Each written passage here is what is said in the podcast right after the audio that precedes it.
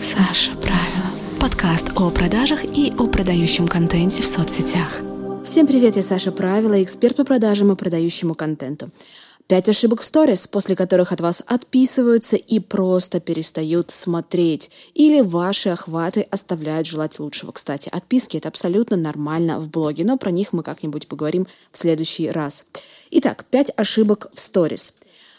Первая ошибка – это нерегулярно вести контент, пропадать из поля зрения подписчиков без предупреждения, без объяснения причины. Вот просто вы вели-вели свои сторис, потом бам, ушли, пропали, и потом возвращаетесь и радостно рассказываете, что же у вас за все эти дни произошло. А подписчики, они уже успели от вас отвыкнуть. Вы уже для них абсолютно чужой человек. Они уже забыли, кто вы, что вы, как там у вас что происходило до этого. То есть вы с ними уже разорвали эмоциональную связь. И это, конечно же, ошибка. Кстати, пропадать из блога можно, но предупреждая своих подписчиков, оставляя, например, пост, либо хайлайтсы. Кстати говоря, это можно сделать очень триггерящей, интересной историей. Когда вы предупредили своих подписчиков о том, что вы уходите, например, в отпуск на месяц, на две недели, вы там будете заниматься чем-то очень интересным, готовить какой-то интересный материал для них – и потом вы выйдете и все им обязательно расскажете. Тогда вас люди будут ждать. Знаете, на что это похоже? Это похоже на то, что вы общаетесь со своим другом, ведете какой-то диалог, постоянно переписываетесь, а потом бам, вы взяли и пропали.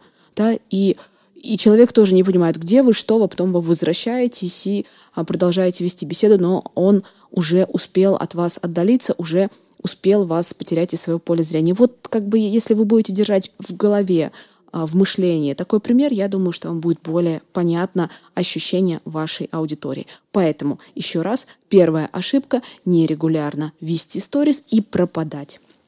Вторая ошибка – собирать нудные сторителлинги. Это прям вот открываешь сторис просматриваешь очень часто, то есть как раз там есть такой сценарий, человек редко ведет сторис, по-видимому, у него сложно, у него это не получается, и потом, если он выходит в сторис, то он выдает исключительно только нудные сторителлинги.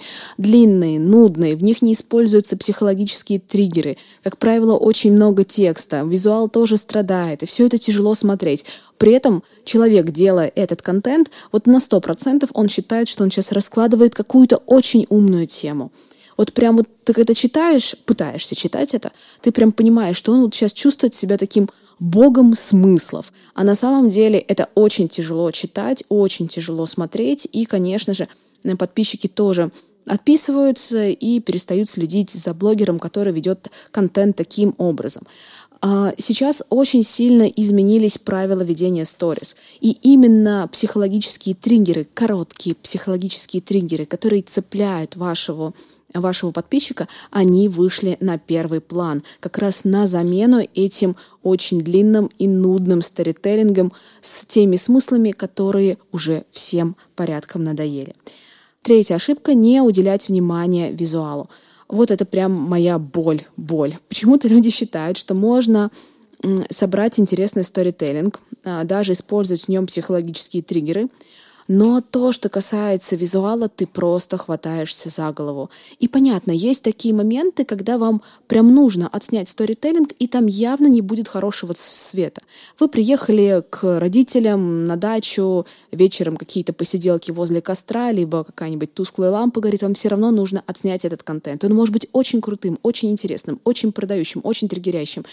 Ну да, здесь будет страдать визуал. Но здесь будет простительно, потому что это не постоянная ваша модель ведения контента. А когда вы на регулярной основе выкладываете контент, который неприятен взгляду, там, где вы не задумываетесь о визуале, конечно же, его будет тяжело смотреть.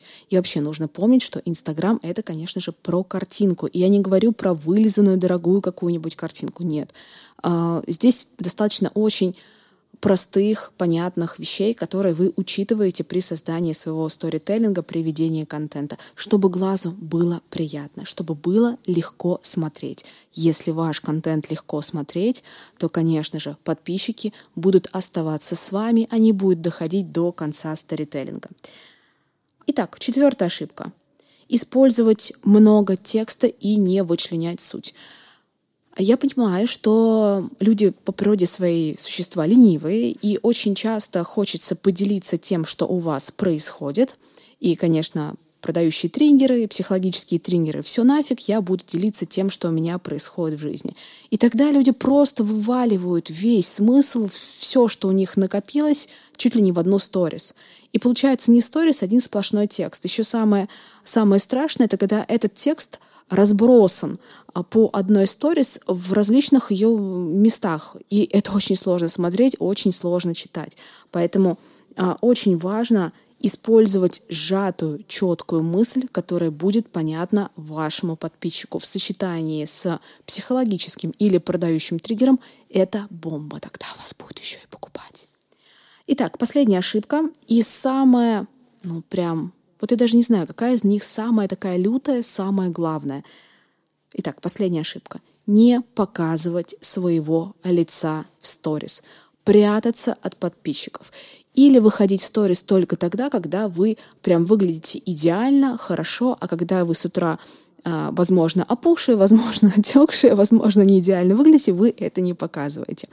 Поймите, что а, покупают у человека и влюбляются также в человека. И если ваш блог обезличен, и если там создается только идеальная картинка, то в вас невозможно влюбиться. Поймите, что личный бренд — это очень крутой инструмент для управления вашими продажами. Невероятно крутой. И его нельзя игнорировать. Но личный бренд в данном случае а, в контексте сторителлинга в Инстаграме предполагает, да и в любых блогах, предполагает наличие вашего лица, вашего образа. Когда подписчики вас видят, наблюдают вас и наблюдают вас разную, э, и красивую, и с макияжем, и без. Они в вас влюбляются, они начинают вам доверять. Вы становитесь для них привычным, понятным персонажем. Они к вам буквально привыкают. И тогда у вас намного проще купить. С вами хочется взаимодействовать. И даже я получаю очень много сообщений от подписчиков, а, например, когда я ухожу в отпуск, они веду стори, Саша, мы соскучились, мы хотим с тобой пообщаться, как там у тебя дела и так далее. Это как раз показатель, что это очень лояльная аудитория. И что ей самое главное, интересна не просто польза, которой я могу поделиться, а ей интересна я. Ей интересна я как личность. И вот это продает. И это очень важно. Почему продает? Продает, конечно же, косвенно, потому что это показатель того, что у меня установлена тесная эмоциональная связь с аудиторией, что они мне доверяют. А значит, будет много реакций, значит, будет много сообщений, значит, у меня будут высокие охваты, значит, люди пойдут на вебинар, значит, ту пользу, которую я им даю, они будут ею пользоваться, извините за тавтологию, а, как-то более бережно, потому что они а, прогрелись ко мне как человеку, как к личности. Итак, мы с вами разобрали пять основных ошибок в сторис, которые как правило, люди делают на регулярной основе. Если вы уберете эти ошибки из своего контента, то вы увидите, что ваши охваты будут расти, ваша аудитория становится к вам лояльна, и ваши продажи тоже начинают стремительно увеличиваться. До встречи в следующих подкастах. Саша, правильно. Здесь твои деньги и высокие охваты.